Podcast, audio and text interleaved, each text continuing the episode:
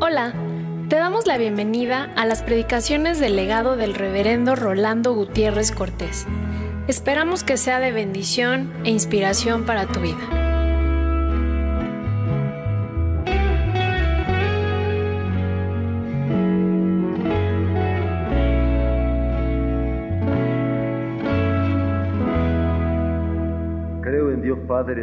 Todopoderoso, Creador del cielo y de la tierra, y en Jesucristo su único Hijo, Señor nuestro, que fue concebido del Espíritu Santo. Nació de la Virgen María, padeció bajo el poder de Poncio Pilato, fue crucificado, muerto y sepultado. Al tercer día resucitó, resucitó de entre los muertos, subió al cielo subió al cielo y está sentado a la diestra del Dios Padre Todopoderoso. Y desde allí vendrá, y desde allí vendrá al fin del mundo a juzgar a los vivos y a los muertos. Creo en el Espíritu Santo, la Santa Iglesia Universal, la comunión de los santos, el perdón de los pecados, la resurrección del cuerpo y la vida perdurable. Amén. Voy a suplicar que abramos la carta del apóstol Pablo a los colosenses en el capítulo 1, en el verso 15, concluyendo en el 23.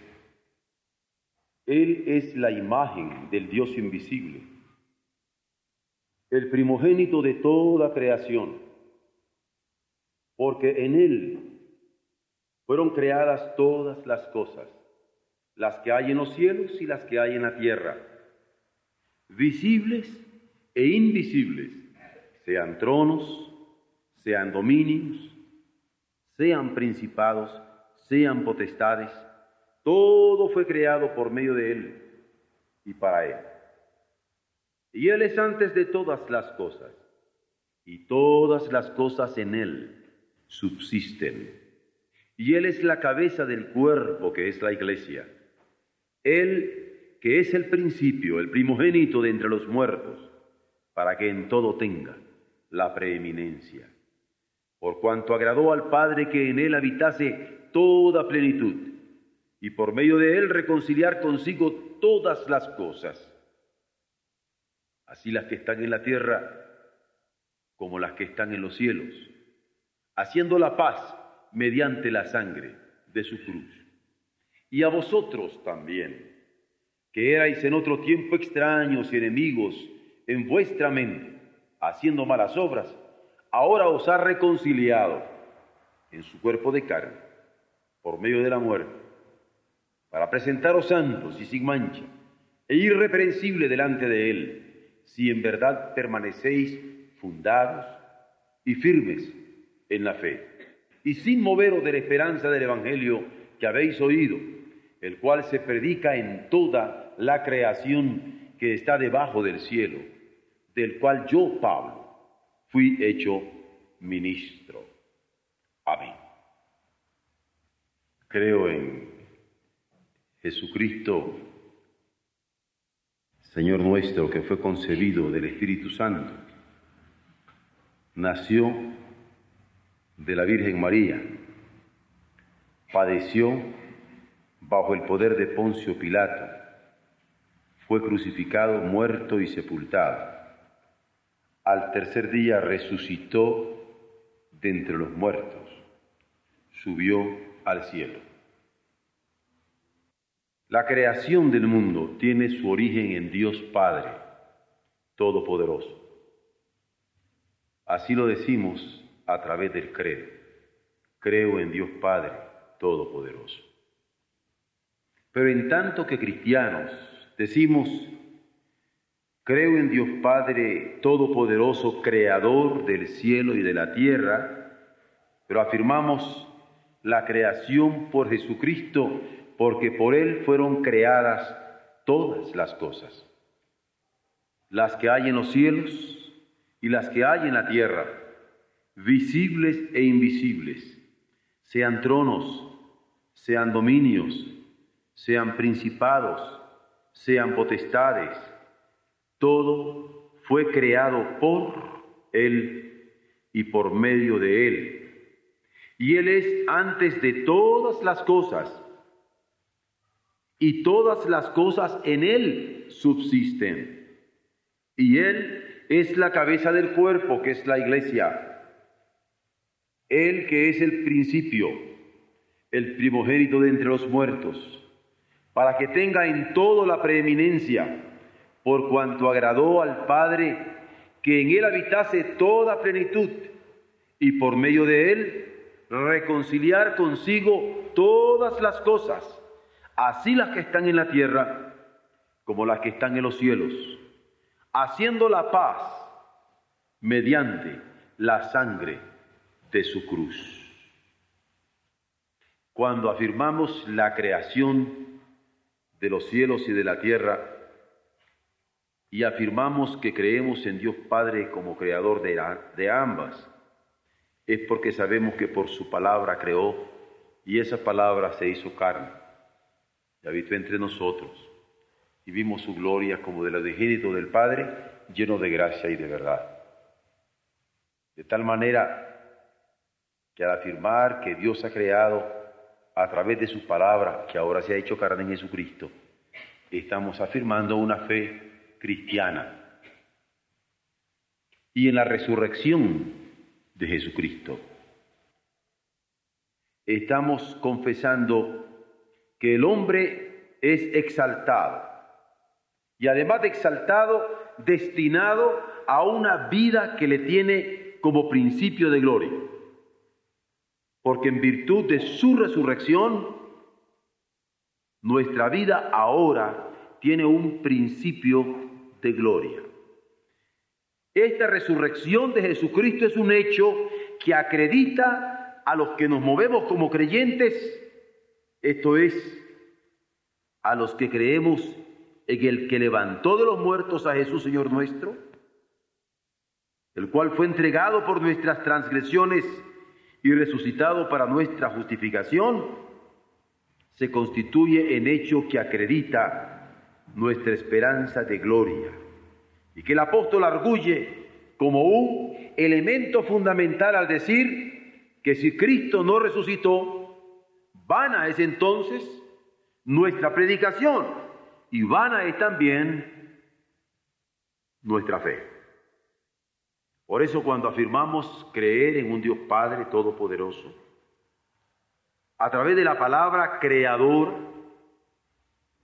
que se hizo carne en Jesús de Nazaret, estamos dando el antecedente de quien habiendo muerto, cuando se hizo carne y habitó entre nosotros, fue levantado de entre los muertos para ser constituido el fundamento de nuestra fe y de nuestra esperanza.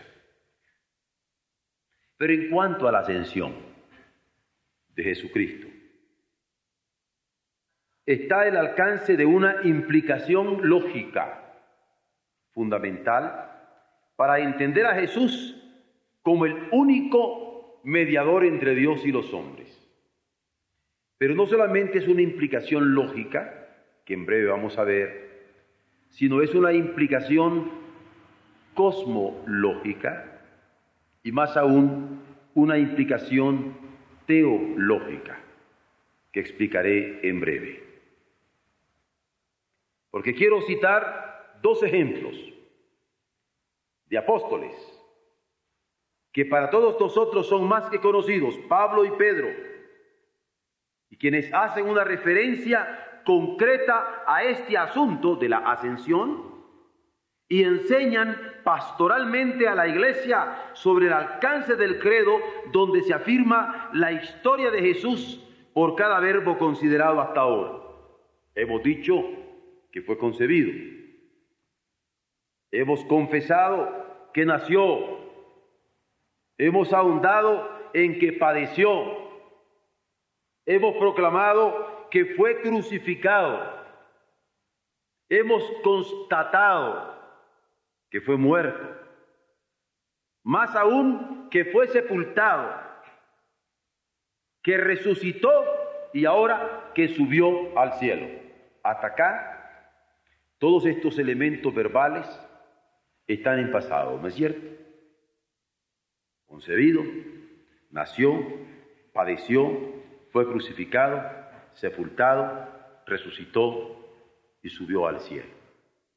En estos momentos estamos entrando a partir de el próximo domingo, con la ayuda de Dios, en una parte de presente. Porque diremos, está sentado a la diestra de Dios Padre. Pero hasta hoy estaremos viendo, subió al cielo. Porque el que descendió es el mismo que también subió a los cielos. Expresión del apóstol Pablo. Porque cuando Pablo está hablando de los dones de la gracia en virtud de las funciones de los miembros de la iglesia, porque la gracia de Dios ha dado dones a los suyos en virtud de las funciones de miembros de su iglesia, implica Efesios 4, 9 y 10, y eso de que subió, ¿qué es? Sino que también había descendido primero a las partes más bajas de la tierra. El que descendió es el mismo que también subió a los cielos para llenarlo todo. Y aquí dice Barclay, como sucede con frecuencia, la mente de Pablo emprende otro rumbo a raíz de una palabra. Ahora ha usado la palabra subió. Y eso le hace pensar en Jesús y expresa algo admirable. Jesús descendió a este mundo cuando entró en él como hombre. Y subió del mundo cuando lo dejó para regresar a la gloria. El gran pensamiento de Pablo es que el Cristo que descendió y el Cristo que subió son la misma y única persona. ¿Qué significa este hecho? El Cristo de la gloria es el mismo Jesús que dejó sus huellas en la tierra. Todavía ama a todos los hombres, busca al pecador, sana al que sufre, conforta al acongojado, es el amigo de los hombres y mujeres proscritos. El pensamiento más precioso de Pablo es que Cristo precisamente en su gloria, no olvida jamás a los que aman. El Cristo que ascendió a los cielos es todavía el que ama a las almas de los hombres. Aún hay otro pensamiento sorprendente del apóstol. Jesús ascendió a las alturas, pero no para dejar el mundo, sino para colmarlo de su presencia. Cuando estaba en el mundo, mediante su carne mortal, solo podía hallarse al mismo tiempo en un solo lugar. Estaba sometido a todas las limitaciones del cuerpo, pero cuando depuso este cuerpo para volver a la gloria quedó libre de sus limitaciones y pudo hacerse presente en cualquier lugar del mundo mediante su espíritu. Para Pablo, la ascensión de Jesús no significaba el abandono del mundo por Cristo, sino un mundo colmado de Cristo. Por eso afirma el que descendió es el mismo que también subió a los cielos, mas no para dejarnos huérfanos, sino para asegurar su presencia en medio nuestro y a través de su gracia dar dones que pudieran funcionar en los miembros de los cuerpos de su iglesia para edificación. Confesar que subió es confesarnos parte de esa historia en la que a lo largo de los siglos Dios ha ofrecido sus dones a los hombres a través de las promesas para toda la humanidad. Confesar que subió es confesarnos parte de esa historia en la que a lo largo de los siglos Dios ha ofrecido su ley escrita. Confesar que subió es confesarse parte de esa historia en la que a lo largo de los siglos Dios ha ofrecido la palabra de convocación de sus profecías. Confesar que subió es confesarnos parte de esa historia en la que a lo largo de los siglos Dios ha ofrecido al Verbo encarnado en la persona de su Hijo, manifestándose lleno de gracia y de verdad. Y Dios crea por su palabra, guía a través de su palabra por medio de la ley, convoca a los hombres a través de su palabra por medio de las profecías y redime a los hombres a través de la palabra suya que se hace carne para habitar entre nosotros y manifestar su gloria, como la del unigénito del Padre, lleno de gracia y de verdad. Más qué decir, ya no digamos de la palabra creadora, o guiador en la ley, o convocador en la profecía, o redentor en la palabra encarnada, qué decir de la palabra de fe que predicamos como iglesia de redimidos hoy. Porque Dios sigue hablando para seguir creando nuevas posibilidades en los hombres. Sigue hablando para seguir guiando a través de su ley repetida y vivida por nosotros. Sigue hablando a través de su palabra profética, convocando al mundo para volcarse a Él. Sigue hablando a través de la palabra encarnada de Jesús nuestro Señor, que se ha dado en redención y propiciación por nuestros pecados. Sigue hablando a través de la palabra de fe, hoy por hoy, que sirve de simiente incorruptible para darnos nueva vida. El que descendió es el mismo que también subió a los cielos para garantizar que seguiría a través de la palabra de fe que en su iglesia hoy predicamos. Pero ¿qué dice el apóstol Pedro? En el apóstol Pedro nos encontramos con que la ascensión de Jesús hasta los cielos marca el triunfo universal de parte suya. Él exhorta a los hermanos que estaban siendo perseguidos por el imperio romano a tener una buena conciencia ante quienes les calumniaban como fieles sobre su propio comportamiento. Y así dice en la primera carta, capítulo 3, versos 17 al 22, el apóstol Pedro. Porque mejor es que padezcáis haciendo bien, si la voluntad de Dios así lo quiere, que haciendo el mal.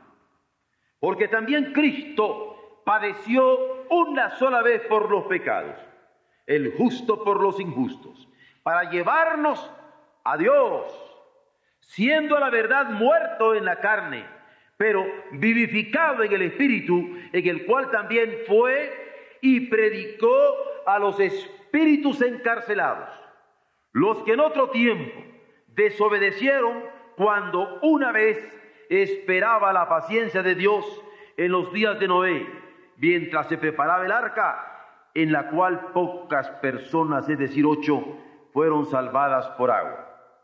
El bautismo que corresponde a esto ahora nos salva, no quitando las inmundicias de la carne, sino como la aspiración de una buena conciencia hacia Dios por la resurrección de Jesucristo, que habiendo subido al cielo, está la diestra de Dios y a él están sujetos ángeles autoridades y potestades.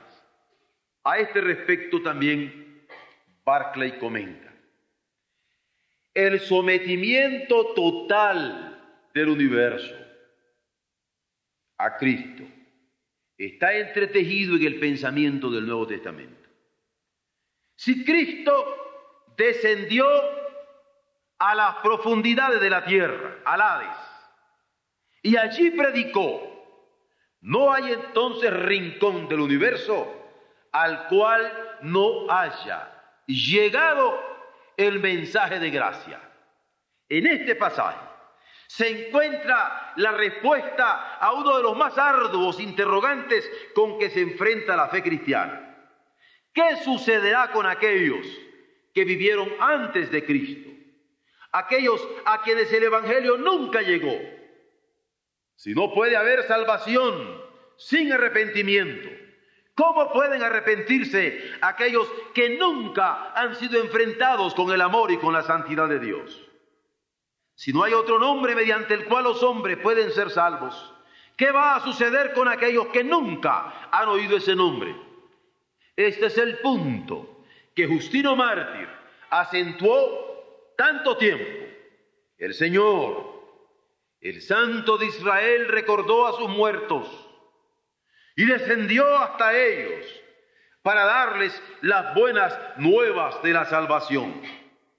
La doctrina del descenso al Hades, conserva la preciosa verdad de que no hay persona, no importa la época en que haya vivido, que queda fuera de la mirada de Cristo y sin la correspondiente oferta de la salvación de Dios. Hay muchos que al repetir el credo encuentra que la frase descendió a los infiernos carece de sentido y es muy confusa. Por eso que tácitamente han decidido desecharla y olvidarla. Quizás se debería pensar en esto como en una figura descriptiva en términos poéticos y no tanto como en una doctrina expresada en términos teológicos. Puede ser que se trate más bien de alimento espiritual y no tanto de algo que puede ser incluido en la fórmula de un credo. Pero hay en ello tres grandes verdades. Que Jesucristo no solo probó la muerte, sino que apuró hasta el fin la copa de la muerte. Que el triunfo de Cristo es universal y que no hay rincón del universo al cual no haya alcanzado la gracia de Dios. Cuando hablamos del triunfo de Cristo como universal, pienso en una imagen muy sencilla que nosotros podemos tener en nuestra mente para explicarle a las personas que en un momento dado quieren entender qué ha sido de aquellos que anteriormente a Jesús no le conocieron en carne. Y más aún hay algunos que dicen, ¿y qué será de los que vendrán después de nosotros? Y me parece que cuando nosotros estamos centrados en la cruz de Cristo, en el Cristo crucificado, en el sacrificio del Calvario. Podemos entender a través de Hebreos 11, cuando dice, por fe aquellos que fueron antes de Jesús esperaron en la promesa que habría de venir, que Él se cumple. Y ven hacia Jesús. Lo que hemos conocido a Cristo en la hora de su crucifixión lo tenemos como un hecho presente. Pero quienes después de su muerte han estado contemplándole, también tienen la posibilidad, porque Cristo es el centro, para el pasado, para el presente que vivió y para el futuro que está consagrado a Él. Él es el Salvador universal. Pero en esto de que subió a los cielos, se asienta en gran medida el que nosotros no solamente digamos que es el único y suficiente Salvador, sino que afirmemos que es el único mediador entre Dios y los hombres. Porque Él es quien ascendió y está sentado a la diestra de Dios para interceder por nosotros. Pero he aquí la garantía de la Santísima Trinidad en la vida de oración de la Iglesia, en virtud de la intercesión eterna del Hijo, quien subió al ser exaltado para estar sentado a la diestra de Dios Padre. Es lo que se describe en el primer capítulo del libro de los Hechos de los Apóstoles, como la ascensión de Jesucristo. A la vez, sirve para enseñar a la iglesia al darle instrucciones sobre la oración, porque hay un Dios, asevera Pablo, y un solo mediador entre Dios y los hombres, Jesucristo hombre, el cual se dio a sí mismo en rescate por todos, de lo cual se dio testimonio a su debido tiempo. Primera carta a Timoteo, capítulo 2, versos 5 al 6 justifica el por qué se ha subrayado a través de los siglos, alentando fortaleza en la vida de oración de las congregaciones que se han reunido creyendo la palabra de Jesús cuando dijo, porque donde están dos o tres congregados en mi nombre, allí estoy yo en medio de ellos. Qué gran herencia. Oramos al Padre, que está atento a escuchar la oración de sus hijos. Pero si eso fuera poco, contamos con el Hijo que está intercediendo ante el trono del Padre por cada una de nuestras oraciones. Pero como si eso fuera poco, el Padre que nos oye y el Hijo que intercede nos han asegurado. ¿Cómo hemos de pedir como conviene? No lo sabemos. Pero el Espíritu pide por nosotros con gemidos indecibles. De tal manera que perfecciona nuestras oraciones. Y porque Cristo subió y ascendió a los cielos y está ante la presencia del Padre y su presencia eterna está garantizada por el Espíritu Santo en medio nuestro, afirmamos que en Él tenemos al único mediador entre Dios y los hombres, como Pablo apóstol le dijo a su discípulo Timoteo. El pueblo de Dios que se confiesa redimido por la sangre de Jesucristo que limpia de todo pecado. Ese pueblo de Dios, redimido por sangre, se mueve en la seguridad que el Padre inclina su oído a su súplica. Ese pueblo de redimidos por la sangre se mueve en la seguridad del Hijo que intercede eternamente por nosotros al estar sentado a la diestra de su gloria. Y ese pueblo redimido por la sangre se mueve en la seguridad del Espíritu Santo que intercede por cada uno con gemidos indecibles. Que tome aliento nuestro corazón recordando que la nueva creación en Jesucristo habrá de ser manifestada a plenitud en el gran día final. Es historia con sentido que se marca en el hecho de la resurrección que ha pasado ante los ojos de una gran nube de testigos. Se asiente en el presente de quien está sentado a la diestra del Padre, intercediendo por nosotros, infundiendo a los suyos amor, fe y esperanza, pero también en la seguridad de un futuro de gloria, donde Dios enjugará toda lágrima de los ojos de su pueblo. Como Pablo hablando a los hermanos de Corinto, nos correspondería asumir que cada uno sea hallado fiel. Tomemos conciencia de quiénes somos. Tomemos conciencia de qué responsabilidad de limpia conciencia se nos ha dejado ¿Y qué herencia tan grande tenemos? Subió a los cielos. Esto afirmará nuestra identidad de iglesia de Él, del que subió a los cielos, y por lo cual contamos con Él. Identidad de iglesia que sabe por quién vivimos, en quién nos movemos y por quién somos. Iglesia segura de su fe segura de su Señor, segura de su salvación. Porque nuestra salvación no descansa ni siquiera en experiencias religiosas. Nuestra salvación es segura porque descansa en la perfecta sangre de Jesucristo, en el perfecto sacrificio del Hijo Eterno para redención eterna de nuestras almas. Tomemos conciencia para que tengamos esa identidad de redimidos, en quien están confiadas nuestras vidas y por quien suspiran nuestras almas.